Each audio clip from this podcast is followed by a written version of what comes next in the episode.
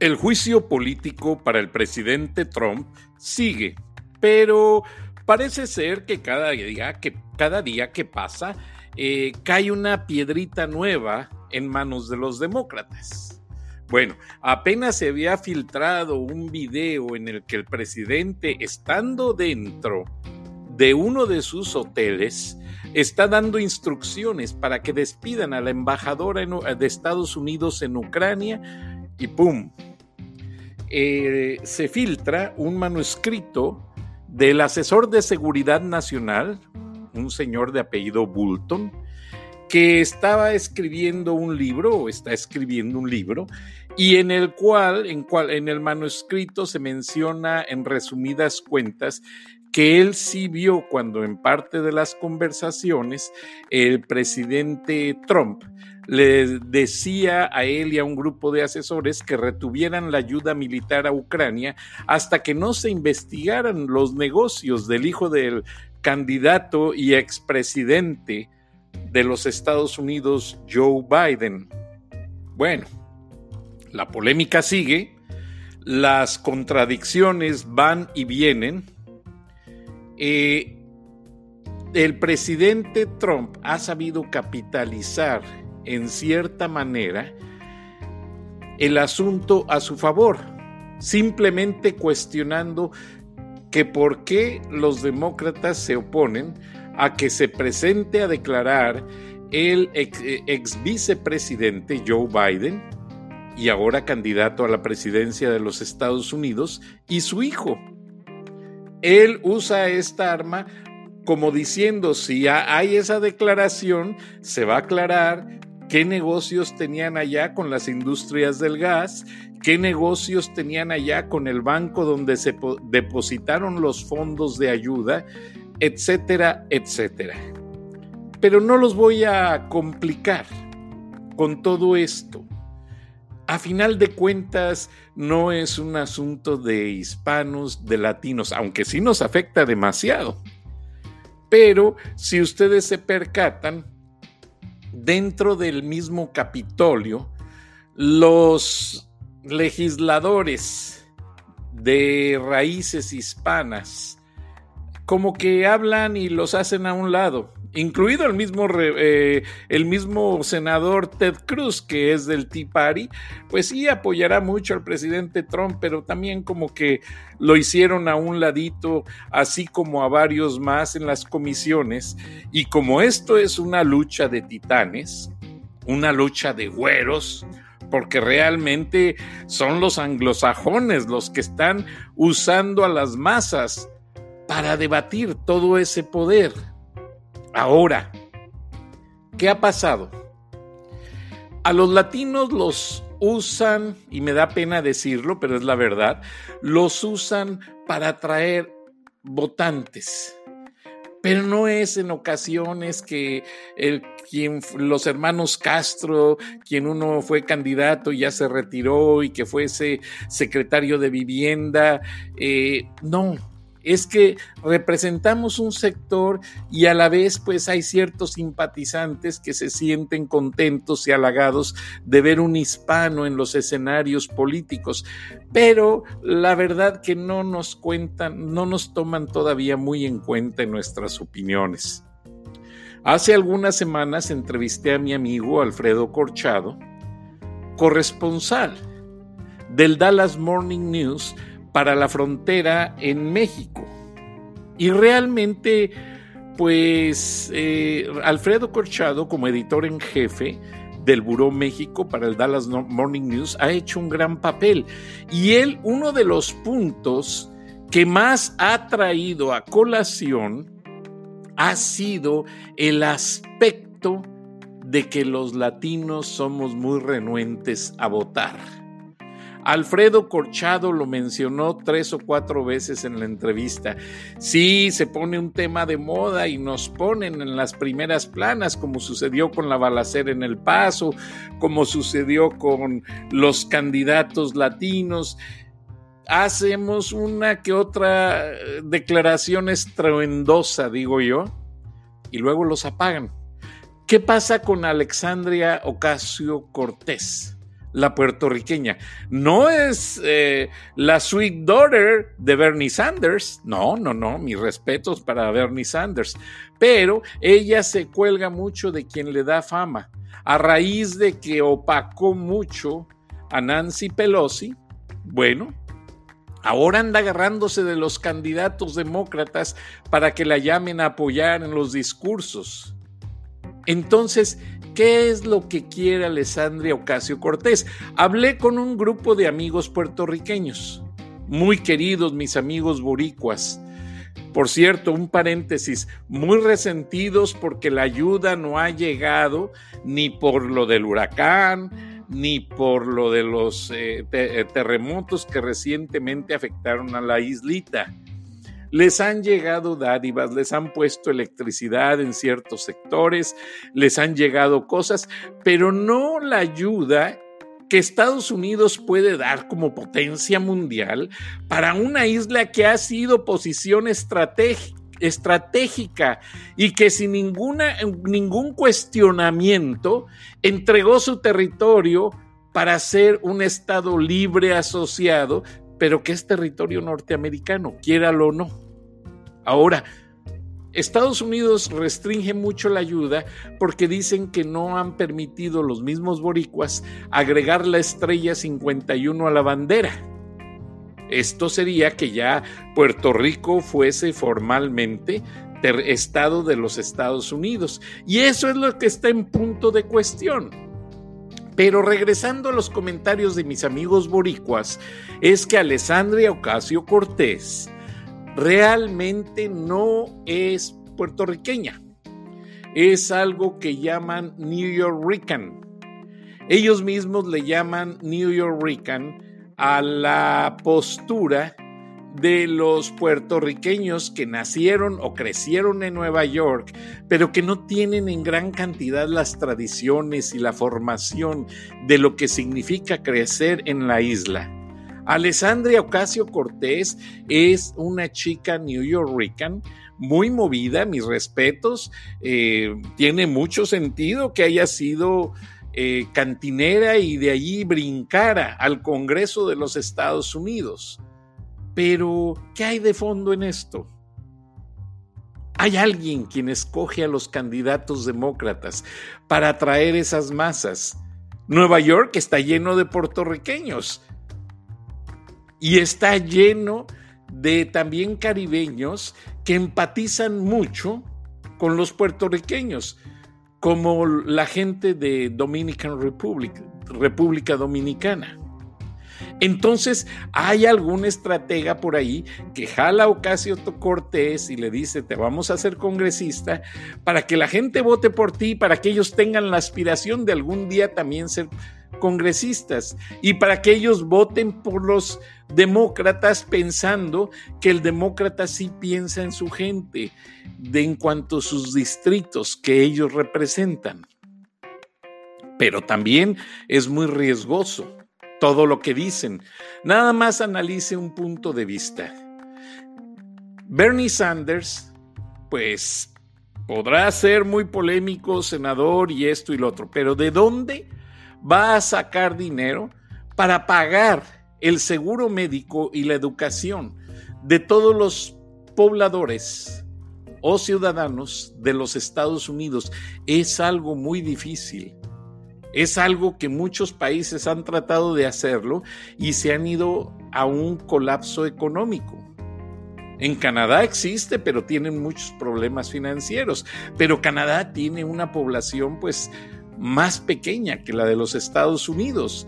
Y los ingleses, los ingleses están saliendo del cuidado médico en manos del Estado, porque ya el Estado ya no puede.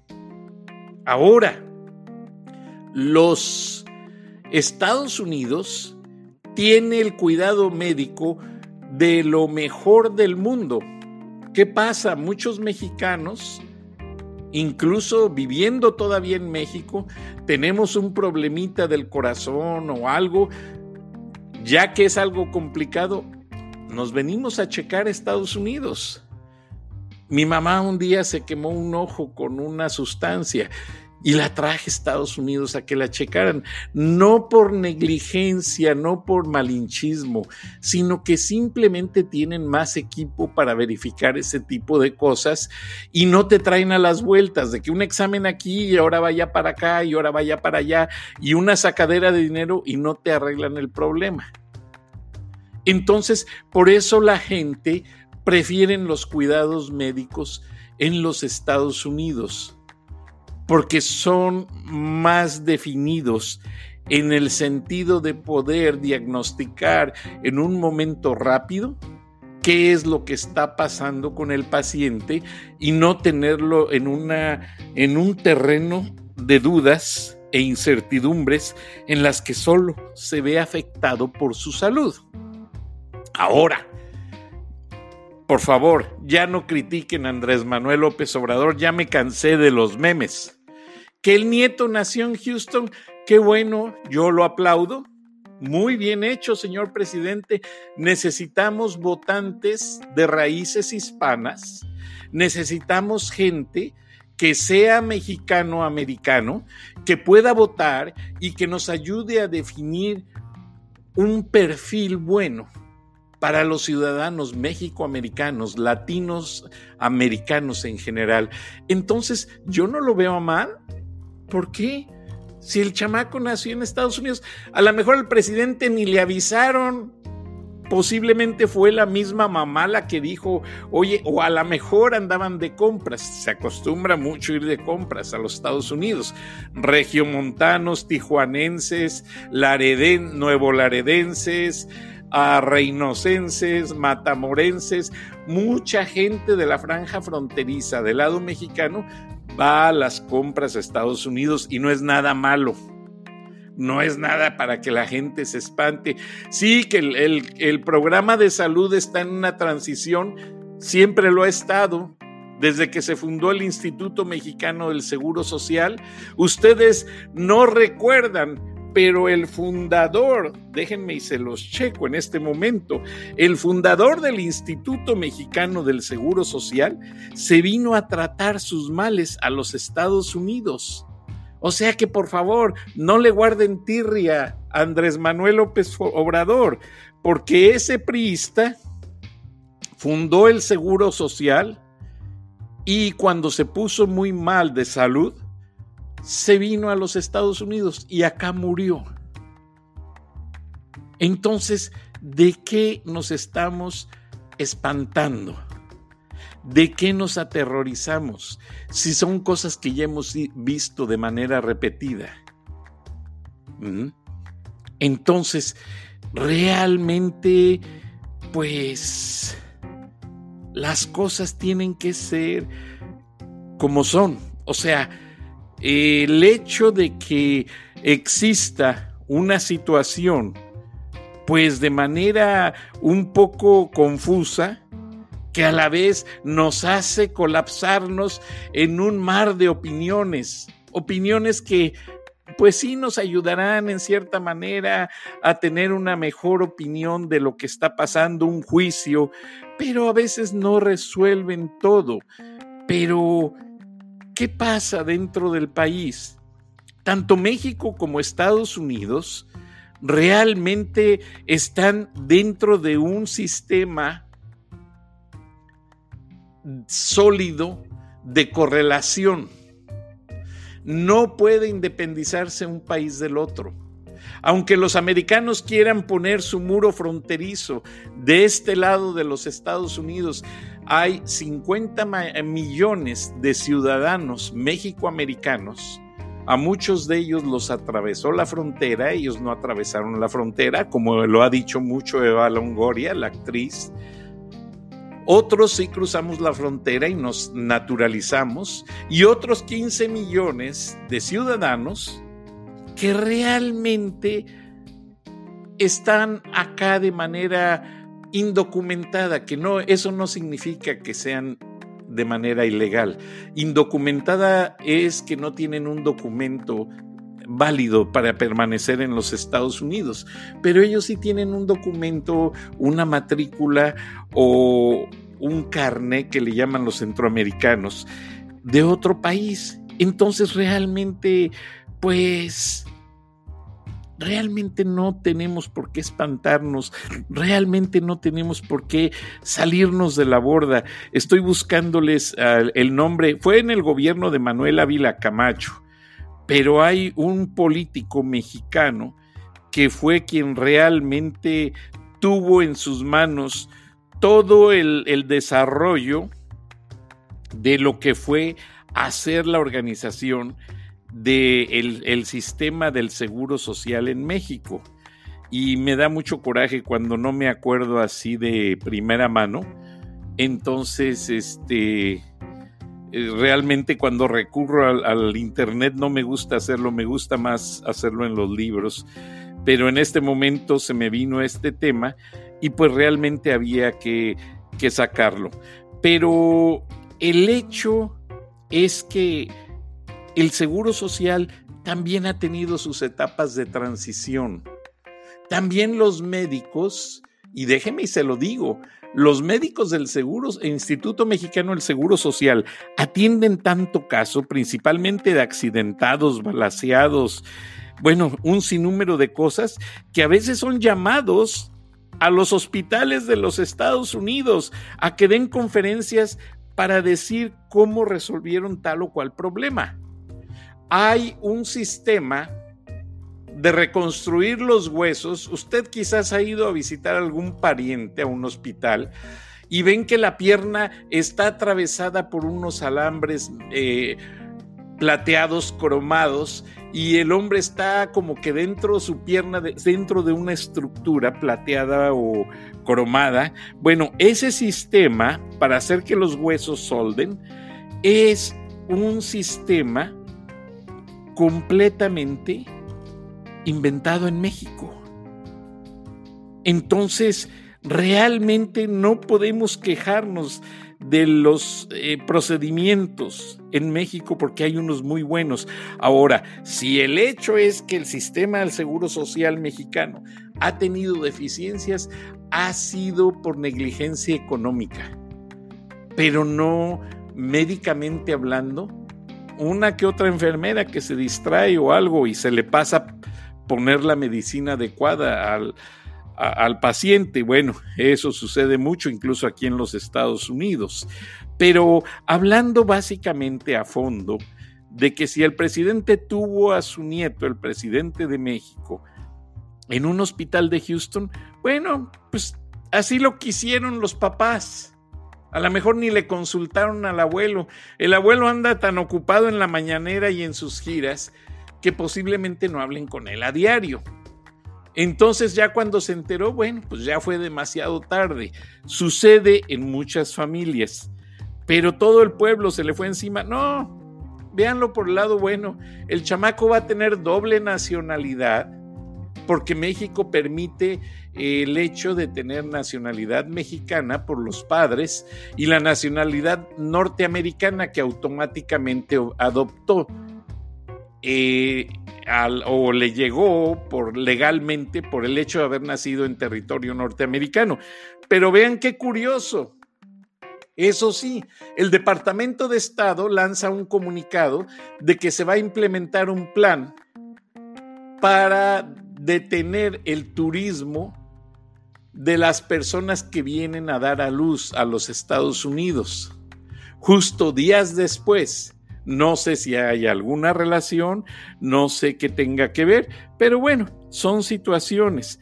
Entonces, todo esto tiene algo que ver, pero desde el punto de vista, Santiago Roel, Santiago Roel, si no me equivoco, no lo encontré, pero estoy confiando en mi memoria, permítanme y hago una verificación rápida.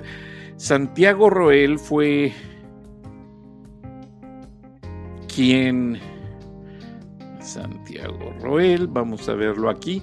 Así son los programas en vivo, me gusta checarlo al momento. Vamos a ver aquí en su biografía. Y realmente vamos a salir de dudas. ¿Por qué? Pues porque básicamente así ya no estamos encasillados en que si fue o no fue. Entonces Santiago Roel, permítame un segundo, eh, fue quien eh, fundó y desarrolló todo el sistema del seguro social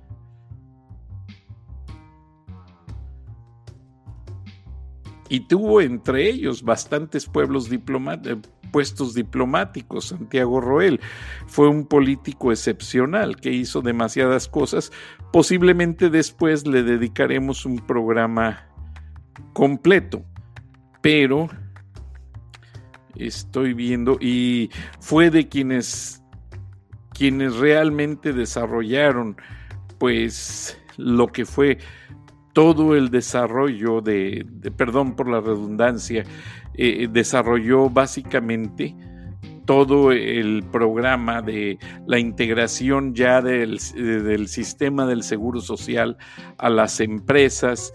Y básicamente pues cuando falleció pues tristemente se fue a los Estados, se vino a los Estados Unidos a tratarse y fue donde falleció y es algo que le criticaron demasiado, pero pues yo a veces pienso que las situaciones en la vida no son determinadas por la persona, muchas veces son manejadas por las circunstancias.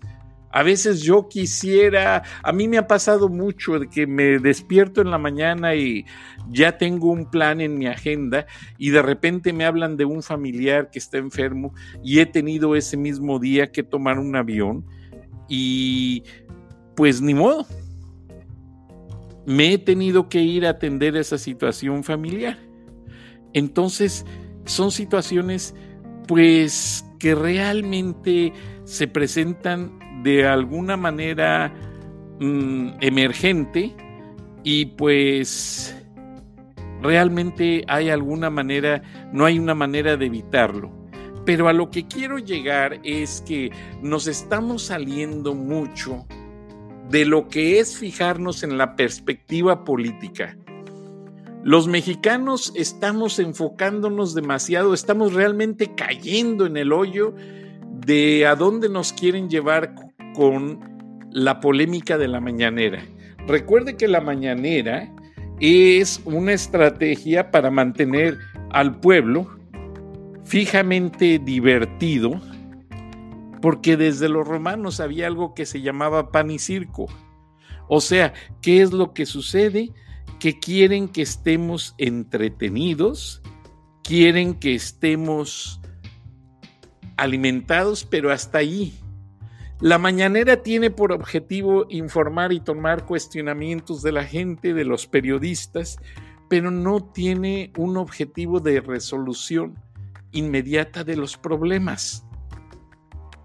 Eso lo acostumbran mucho los políticos para entretener al pueblo, para fijar un aparente contacto directo con la gente.